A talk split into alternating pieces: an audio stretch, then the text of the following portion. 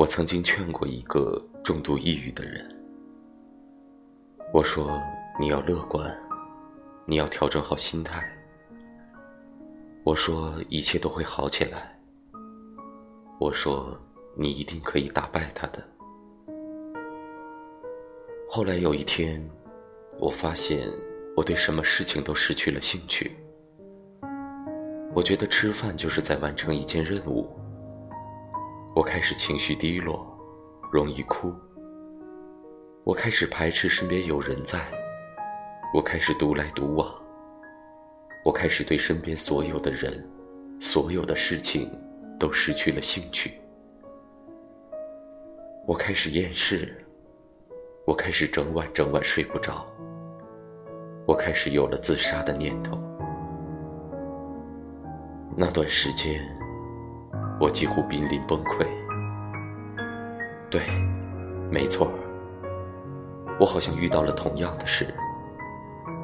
我被查出来中度抑郁。那时候我不断的给自己心理暗示：你要调整好心态，你要乐观，你可以熬过去的。可是，好像一切都是徒劳的。我开始半个月去医院开一次药。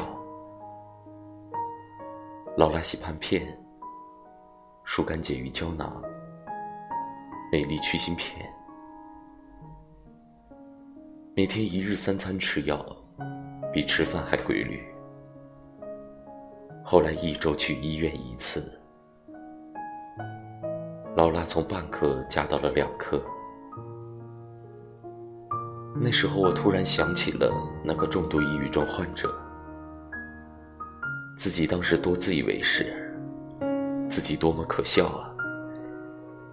以一个旁观者的身份去劝他人大度，以一个旁观者的身份去劝他乐观，因为你根本不知道他经历了什么。